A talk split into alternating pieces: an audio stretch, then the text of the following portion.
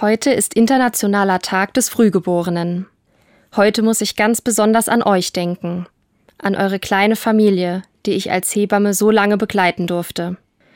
Ich denke an euer Kind, das so unglaublich gekämpft hat, und auch an euch, die ihr bis heute kämpfen müsst.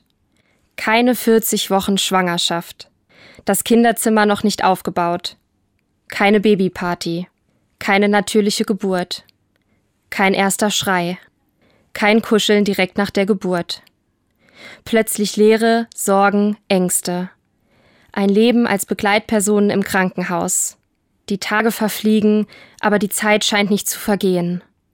Alle unterstützen euch, aber ihr fühlt euch trotzdem allein, hier auf dem Klappstuhl neben dem Wärmebettchen.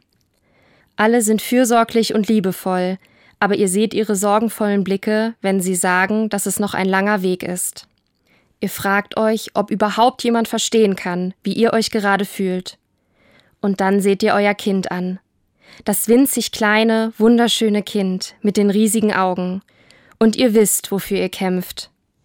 Das erste Mal kuscheln auf der Kinderintensivstation. Das erste Stillen. Das erste Lächeln.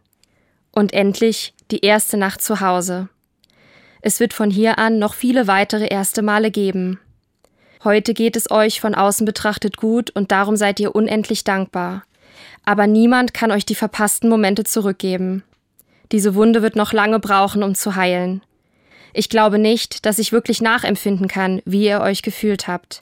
Aber ich sehe euch und viele andere Familien, die sich ihren Weg nach Hause erkämpfen.